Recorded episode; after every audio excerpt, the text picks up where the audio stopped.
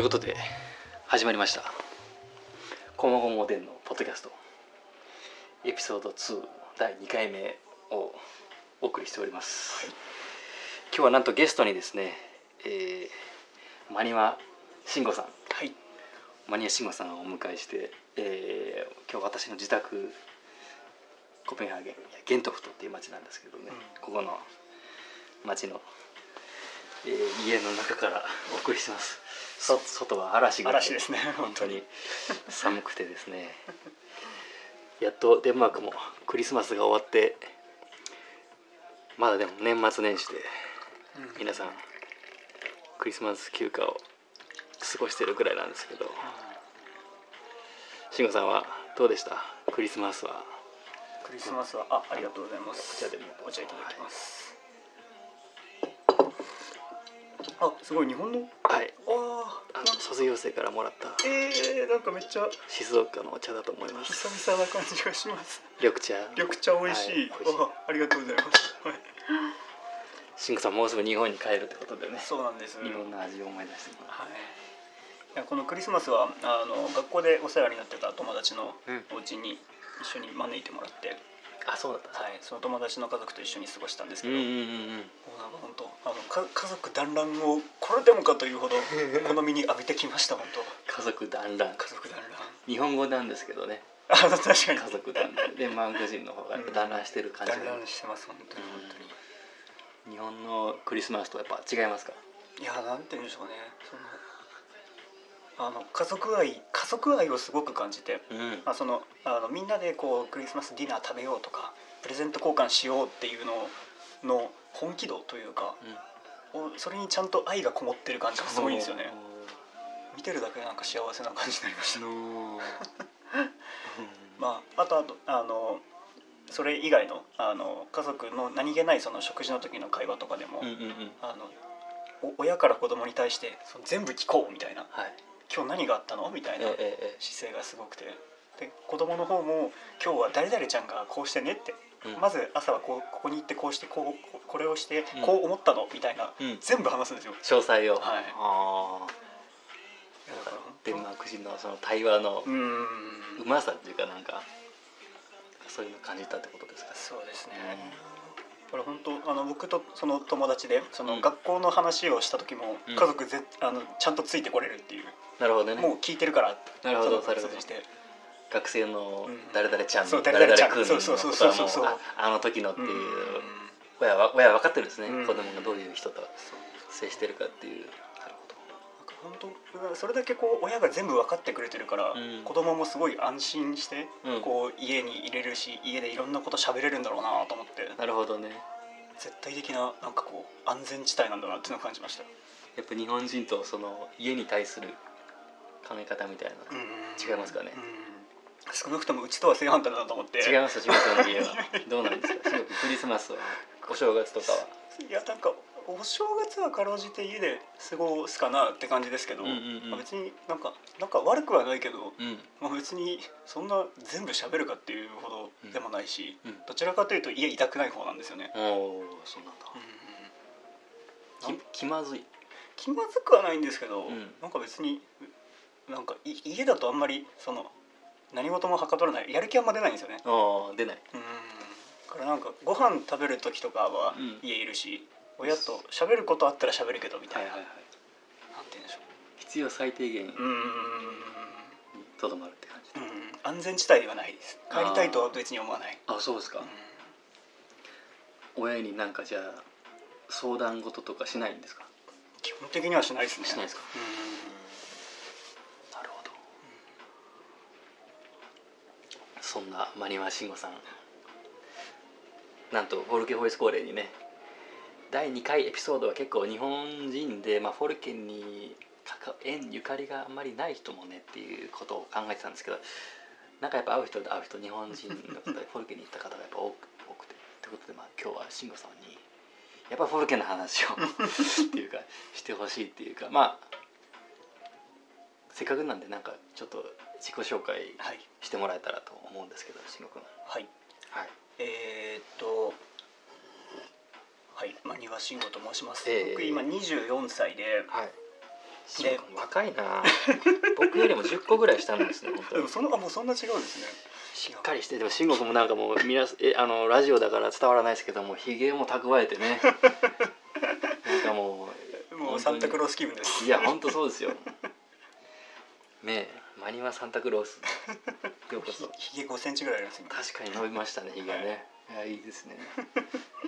はいごめんなさい。いやいやはい。24歳。24歳で、はい。えっと一応今大学を休学して3年目になります、うーん。はい、で休学中の2年間を愛媛県の松野町っていう町で地域おこし協力隊をしていて、はい。その時にあの結城さんと、はい。そうでした会ねわせていただきまして。愛媛県の宇和島で。そうですね。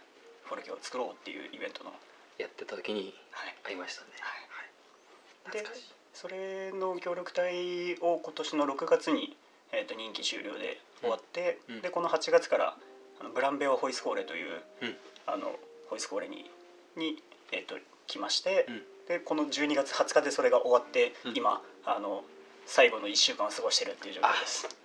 帰国前にはい、私の家に寄ってもらったって感じでありがとうございます。こちらこそ。本当はもうちょっとね前にあったんですけどやっぱそうなんコロナがいろいろあって、うんそう簡単に接触できる 人と接触できる状態じゃなかったんで難しかったで年末になっちゃったんですけどよかったです。ちなみにそのブランビアはい。ボイスコーレ、どんなボイスコーレなんですか？えっとですねあの、まあ、場所としてはそのユトランド半島はい。のあーと入ってすぐでコペンハーゲンから電車で2時間ぐらい行ったところにあります、へへでえっ、とまあせなんていうんでしょうジェジェネラルなホイスコーレって言ったらいいんですかね、へうんうんうん。あの結構幅広く何でも学べるホイスコーレで、うんうんうん。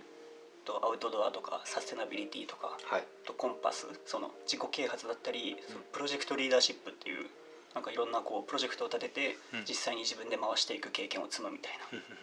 なんそういう感じのあのジェネラルなホイスコーレです、なるほど。生徒数100人ぐらいでうち80人ぐらいがあデンマーク人でしたね。ほうほぼじゃあデンマーク人の学校そうですね。ということで。しかも若い子がやっぱ圧倒的に多くて。二十歳ぐらいですか？そうですね。二十歳そこそこが本当に中心年代って感じうです、ん。あ慎吾君もじゃあ年齢的にはそんなに離れてないぐらい。離れてはないですけど、うん。24というと比較的高めな方。高めの方になっちゃうはんですね、なるほどなるほど。慎吾もちなみにそこで何を選択してたんですか？どういうことを勉強されてきたい僕は、えー、と A コースそのメインの科目としてアウトドアをうん。選択してまして、えそうあのデンマークの自然の中でカヤックとか、ー、おバイあのバイバイキングじゃないえっ、とーマウンテンバイク。そうマウンテンバイク。とかハイキング。あバイクとハイキング混じっちゃいました、はいはいはい。とかあのキャンプとかいろいろしてましたね、はいまあ本当その他にもいろんなあのミュージックとかもあってうん。いろいろと本当にまんべんなくやってたんですけど。なるほどどどうでした？まあでもなんかなんて言うんでしょうそれらを通じて、まあ、学んだことというか得たことうん。としてはなんて言うんでしょう本当ネイチャーネイチャー信号になったんだな なんというかでもまあ授業の中でそのうん学び得たこともまあもちろんあるっちゃあるんですけど、うんうんうんなんというか今になって残ってるものってうんうん。なんかこう所属がなくなった時にうん。果たして自分が何をしたいんだろうかっていうのを、うん。あの見つめ直す時間が多かったなっていうふうに思います。所属がなくなった時にうん。何をの何が残っているのか、はい。所属がなくなった時に何が残っているのか、そう人として自分が何をしたいのか、自分にできることだったり何があの自分のやりたいこととしてあるのかっていうのをうん、考える時間が多かったなって気がして。なるほど。慎吾君だったら例えば大学何年生でどこどこ大学に通っていて、でそういう所属ですよね、うんどこどこの会社に通っているとか、あ会社に勤めているとか、そういう所属がなくなった時に自分に何が残っているのか、そういうことを感じた。うん。うんそれをなんか考える時間が多かったっていうんですかね、うんうんこの微妙な空き時間がすごいあるんですよ。うんうんうん。うんなんかこう夕食までの2時間半とか、はいはいはいとかこうあの授業までの30分とか。はい、うんそういう時間帯にこう部屋の中でとか、部屋の外でうん。何をして過ごすんだろう自分はみたいな。うん。そうそれを考える時間が多かったですね。なるほど。な何を考えそれを考えてたんですか？考えるというかなんというか何しようってパタッとハッてなる時が多かったです。なるほどなるほどなるほどでもまあ何してもいい時間なんですもんね。そうなんですよね。何してもいいからこそじゃあ自分は何したいんだろうっていう話になってくる、なんかいやそうそれこそ、まあ、趣味がある人はきっとその趣味に打ち込むみたいなうんうにはなっていくのかなっていうふうには思ったんですけどなるほどなるほど。なんか趣味っ志吾君趣味は？て難しくないですか？確かにね趣趣味は何ですかって聞かれるとねいや僕すごい難しいんですよ。答えるのすごい難しくて。難しいですか？はい。じゃあいつもそれ結構学校でも聞かれてたはずですよね。学校でも聞かれてたんですけど、ねなんかあると「難しいな慎吾は趣味何なの?」って言われてうん。いつもそのたびに「あえってなってたあんでえーってやっぱり 最終的に見つけ出した答えとしては、はいはいはい。あのまあ、僕人にマッサージするのが好きだなあやってほしいな。は いなんか食事の時間とか人にマッサージするのがすごい好きで、ええ。まあそれは趣味と言えるのかもしれないっていうのとあとあの写真を撮ること、うんうんうん。人が何かその演奏楽器の演奏とかあのしてる時に写真撮るの役割をすることが多くって。あそうなんですね。それは自分の好きなことなのかもしれないなっていうふうに最終的にそこに行き着いたんですけど。それは日本にいた時は？全く全く、まさにマッサージもしないしはい、写真もまあ頼まれたら撮るぐらいでって感じだったんですか？全くです本当に。全然気づかなかった。なるほど。じゃあある意味この4ヶ月でなんか趣味が見つかったって感じでねねそうですね。うん。でも確かにまあね今でこそ僕も趣味何ですかって聞かれたら答えれるかもしれ答えれますけど。いきなりだ日本の大学生とかにですよ。うん。趣味何ですかって言われ言ったらなんて答えるんでしょうね。いや本当本当ですよね。いやなんかそれ答えられるスパッて言える人とうん。すごい考えちゃう人の二極化するんじゃないかなっていう気がしますね。うん。うん。なんかそれこそまあ僕も今その中高大とずっとバドミントンやってきてて。あそうか慎吾君バドミントンやってたんですね、はい。そうだそうだそうだ。あありがとうございます。バドミントン。はい。あの部活で。はい部活でずっとバドミントン。まあ大学はサークルだったんですけど。はいはいはい。あのバドミントンやってきてて。でもまあ日本にいる時はそれを趣味とは言えなかったんですよ。なんでですか？なんかややる環境がなかったしなんかそれをなんて言うんでしょう。ガツガツやってたのでがっつりやってたから。がっつりやってたので趣味の域を超えてるってことですかね。なんかそんな感じがします、うん。はい、趣味と言えるのかみたいな、ん。でもあのフォルケでこう空いた時間があった時にうん。あ自分バドミントンやりたいかもっていうふうにふって思って思ったんですか？はい。あその瞬間じゃあ趣味になったかうん。もしれない、そんな感じがしますね。なるほど。逆にじゃあその志吾君の学校に通ってた時の友達とかに「君の趣味は何?」って言ったら彼らはスパッと答えれるんですかね？いやあえっと僕の高校とかですか？いやあのフォルケのあフォルケの友達デンマーク人。ああ多分デンマーク人の子たちはうん。言えると思います。言えると思います。はい、はい、で志吾君の地元の高校の時の友達とかに「趣味何?」って言うと無理ですかね？答えれないですかね？答えれないと思います。うん。いや特にその大学でめっちゃ感じました。大学でで本当に趣味って難しくないって話すると「は分かる分かる」ってみんな言います。みんなじゃあ声揃えて。うん。なな何がそうさせるんですか？別に趣味があれはいいってもんでもないでしょうけど、何がそんなに難しいんですかねやっぱり。やっぱりなんかこうややるべきことでこうん。うスケジュールが埋まっていく生活だったのかなと思って。べきことでね、うんうん。それこそ本当あの高校で大学受験までがっつりあのやっていこうって思うと、はい。それこそ本当にスケジュールが全部やるべきことで埋まっていっちゃうんですよね。この時間ははい。部活に行く、うんうんうんうん。受験の勉強の時間だったりとか、うんうんうんそれに加えて友達とちょっとねお茶でも飲んだらもう多分時間ないぐらいですそうですよね。うん。でなんかそうその状態で大学にふって入っても、はい。あの時間がたくさんできたからといって、うん。なんというか新しく自分の好きなものってうまく見つけるれるてる子がの方が少ないような気がして、うん。うん。確かに大学に入ったから新しいこと始めましたっていう人とか、あんま合わないかもしれないですね。えーなんかサークルが一つそれにはなりうると思うんですけど、うんうんうん。なんかその好きだからサークルに入ったのかサークルに入ったから好きになったのかっていう、はいはいはい。所属が結局その人のアイデンティティになってるだけじゃんっていう気なるほど。がして。その話ですね。所属がアイデンティティになってるってだから趣味だから別に何何何に所属しなくても自分が好きだからやってますでいいはずなんですけど、うん。なるほど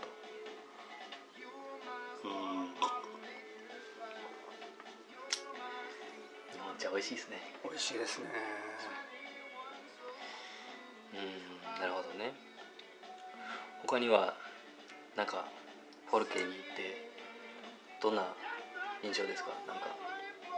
ああなんかそう今さっきの趣味趣味がわからないとかっていう話でありましたけど、そのねやっぱデンマーク人も何かをこう見つけたくて、うん。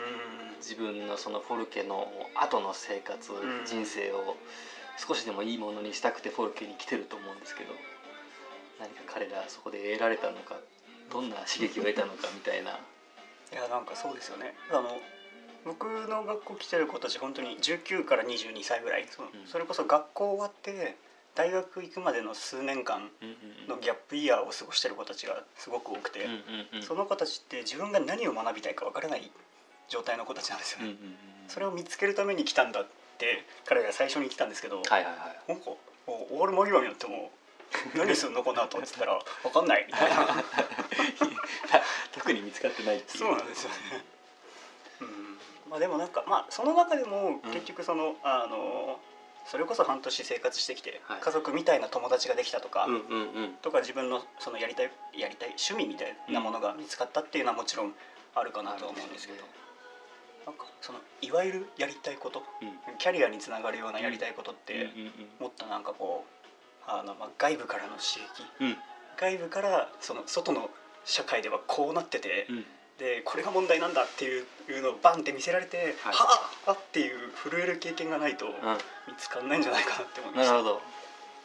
フォルケではそういう経験ができるんですかねやっぱり。えっとやっぱできるタイミングももちろんあります。あるんだ。はい僕の学校だと毎週1回夜に、あの外の外部校舎の方がいらっしゃって、ええ。いろんなことを喋ってくれる時間があって。例えばどんな人が来るんですか？えっとまあ、まあ最初の週はあの心理学者とラッパーが心理学者とラッパー？クリエイティビティについて語るみたいな。心理学者とラッパーっていうコンコンビですか？コンビですコンビです。二人は事前に？はい2人は自然になんか一緒になんか公演とかやってるんですか活動みたいな。してるんですか？はい、はい。はあ。でどういうラップしてる時はラップしてる時は何を考えてるみたいなことを。あそれをなんかを心理学者が。心理的に分析するみたいなことですか、はで多分そういう話を聞いてあ心理の話って面白いかもって思った子たちは、ええ大学で心理勉強しようかなっていうふうに流れていくんでしょうし。確かに確かに確かに。心理学って結構多分人気だと思うんですよね。人気だと思います。ね、はい。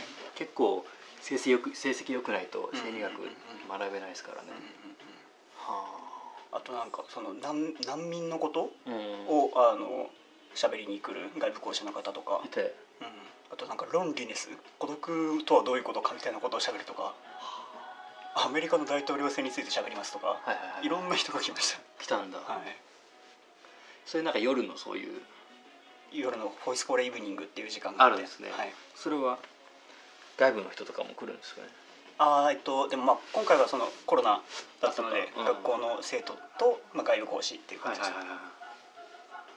るほど。そういうじゃあ確かに外部的な刺激を受ける機会がフォルケには設けられて確かにそこで何かこう情熱を感じて、うんその志吾君が言ってる心が揺れる、心になんて残る震える経験心が震える経験をできるかもしれないってことですね、うんフォルケホイスコーレでは。なるほど。ちなみに志吾君は心が震えたのはどんな時だったんですか？あのーありました？この4ヶ月で。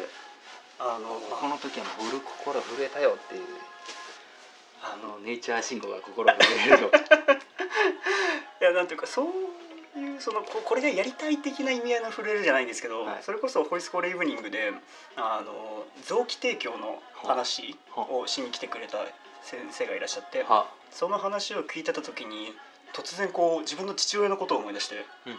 あのまあ別に父親はその臓器提供は直接関係ないんですけどあのまあ早くに亡くなっててうんうんで随分そのことを思い出してなかったんですけど、うん。突然めちゃめちゃ思い出してうん。でそそれのこう誰かに伝えなきゃそれを語り直さなきゃっていう気持ちにすごい駆られて。うん。でまああの日本人の友達とデンマーク人の友達にそれぞれあの昔その父親はこうでねっていう話を、その語り直してうん。で自分の中で整理し直したみたいなうん。ことがありました。あそうだったんですね。それは初耳です私も、うん。なるほど。そういう人の外部的な刺激を受けてなんか直接は関係なかったことかもしれないけど、うん。何か自分の心にうん。残っていたことをあまりにちょっと蓋をしてるようなそうですね。感じですかそうですね。仕事からしたら。なんかそこがそこを整理しとかないとなっていう気持ちになったっていう、なんかそうです。あの冒頭でそのあのあんまり僕家族大事にしないみたいな話ちょっとしたと思うんですけど、うんうん多分なんかそのボトルネックがここにあったんだなっていうのに気がつけたような気がしてて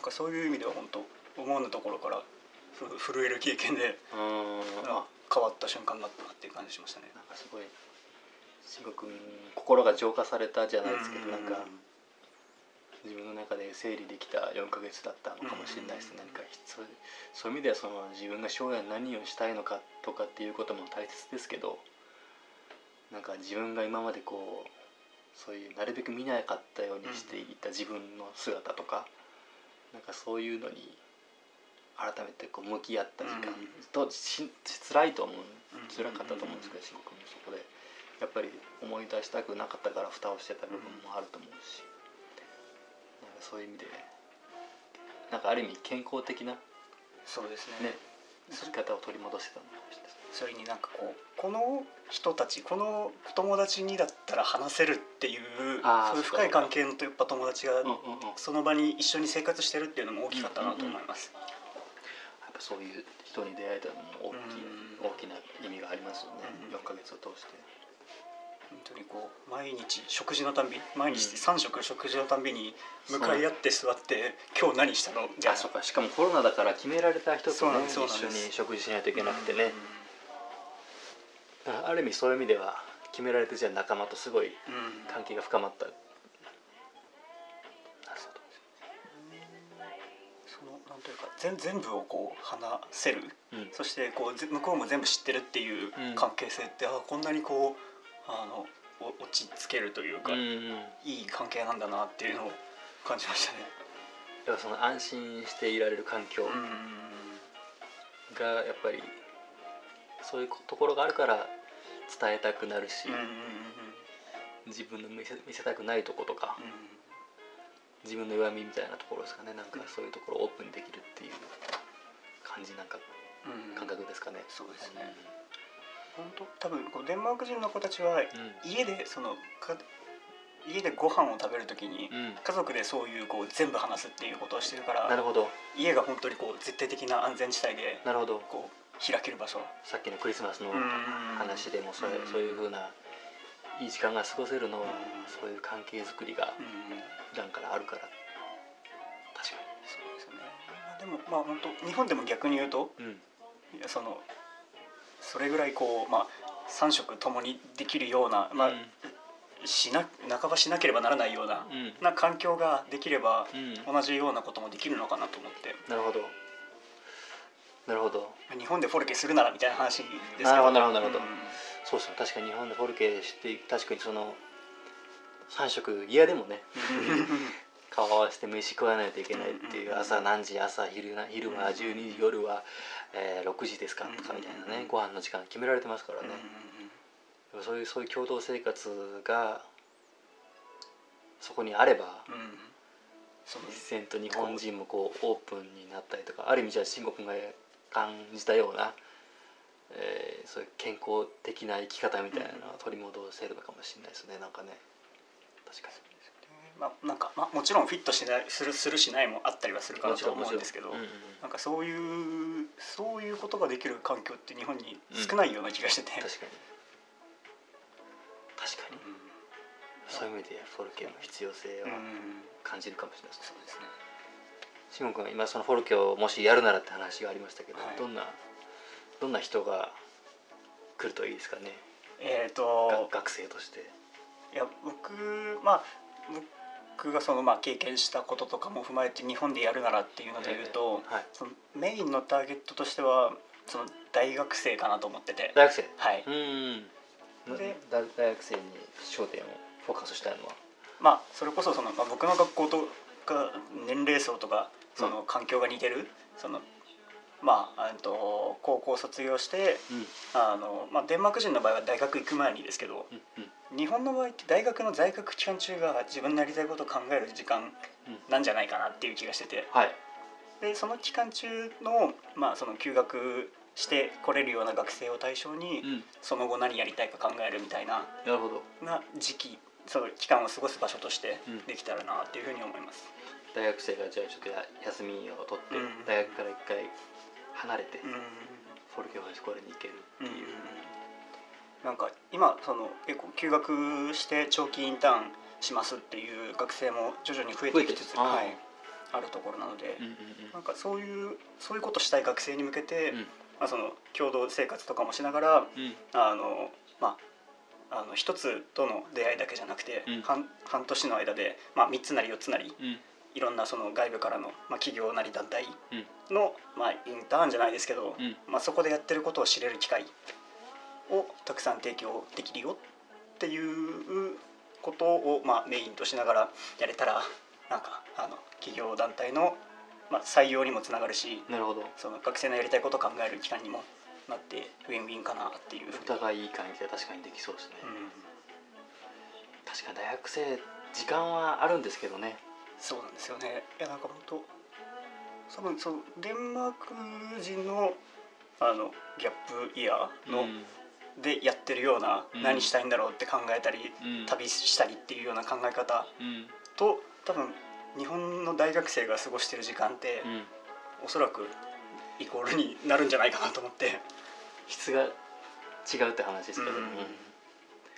今のね日本の日本人が取るギャップイヤーとデンマーク人が使うそのギャップイヤーの質が全然違いそうですね、うん結構日本の大学生僕のイメージではアルバイトとか結構してまあサークル活動もそうでしょうけど、まあ、あと僕の場合パチンコとかねやっぱそうね その辺にありますからね、うん行ってたらなんかもう時間もお金もなくなっちゃったみたいな、何してたんだ大学でって言われるといつも「いやー何してたんですかね?」ってなうんなる、なんかそうそういう生活を過ごしながらなんか就活直前とかでみんなはたと気が付くんですよね。そうだね。あれ？何したいんだろう？みたいな、はい。とか何してきたんだろう？みたいな、うんうんうん。ちょっと遅いかもしれないですね、うん。だやっぱもうちょっと自分と向き合う時間っていうんですかね、さっきその慎吾が言ってたその何でしたっけ最初に言ってた所属をなくした時に、はいはいはいその自分に何が残るのかをその考え直す場所っていうんですか、何々大学から卒業して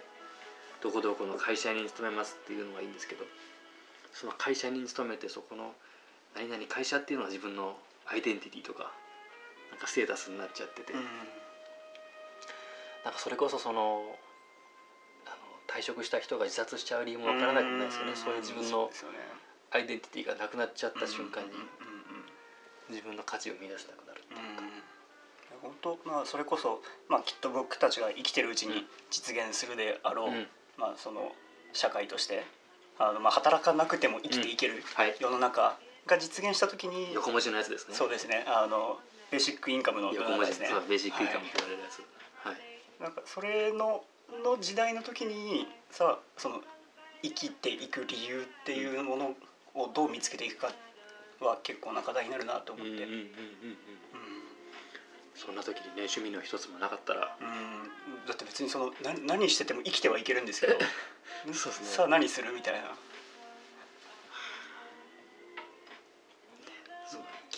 働くつまりメイクマネーしないでもいい。なんか自分の価値が分かんなくなっちゃいそうですね。うんそうですよね。確かに。そうそう。なんかいやあのまあフォルケ僕のフォルケの中ではい。あのニッティング？お。その編み物がめちゃめちゃ流行ったんですよ。えでその本当女の子ほぼ全員やるみたいなうん。60人ぐらいやってるみたいなうん感じになってでその中で不思議とこう僕のイメージでおばあちゃんがやってる感じですけど、あ そうそうそれの若者たちが。若者たちがたくさんあって。で自然とこう教え合う文化うん。ができたり、中にはめちゃめちゃそれでこうなんというか先生役を買って出る子。学生の中で、はいはい。はいはいはい。が出てきてニッティングクラブみたいな風になってきて。いいですねいいですね。そうなってくるともはやそのその子にとってニッティングが自分を形成するものになるし。確かに。人を喜ばせることができるわけですもんねニットっていうそのスキルで。いいですね。なんか生きる生きる意味というか自分が提供できる確たる価値になるんだなと思って。うん。そういうのが一個あるとすごく強く生きられるんだろうなっていう気がします。確かにいやーいい面白いですね下君本当にやっぱり改めて話聞けて よかったんですけど。これから、まあ、今まさに日本に帰る途中そうですね。ですけどなんかこれからどんな人生が待ってるんですか下君になんかこれから。突拍子もない質問です。け どこれからそうですね、まあ、4月から、えー、と就職することは決まっていて。就職決まって、ははいい、でまあただそこの企業でもすごいこう柔軟な働き方うん。が可能なので、うん。ああのなんというか、まあ、組織人としてうん。日本の社会人ってどんなものなんだろうっていうことをこう勉強させてもらいながら、日本でフォルケ作るっていう活動の方にも、うん。あの関わっていけたらいいなっていうふうに思ってます。暑い激アツですね。とてもこの寒いデンマークの冬とは対照的な慎吾君の熱いメッセージで今日はあの締めくくりたいと思いますけどなんか最後に言いたいことありますか？あーなんかこれ聞いてる人が何人いるか わかんないですけど。はい。いやなんて言うんでしょうそのあ案ずるより有無が安しみたいな百聞は一見にしかずじゃないですけど、はい。なんていうかううんんとフォルケに来る前とやっぱ来た後でうん。全然こう見方考え方、うん。まあ、フォルケに対する見方考え方が全然違ってくるような気がしてるので、はい。あのそれこそあの来る前は大変ですけど、うんいざ来るって決まっちゃえばそんなに難しくないなと思ったので、なるほど。はい、あのぜひ興味持ってる方はうん。来ちゃうのがいいなっていうふうに思いました。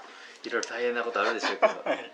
ぜひフォルクホイスコールに皆さん行くべきだと、はい。こういうことです。ね特にその興味関心持ってる方でこう踏ん切りがつかない方はぜひ踏んじゃってください最後もう押し切っちゃえ、うん。アクセル踏み切っちゃえってことですか、ということでだそうです皆さん。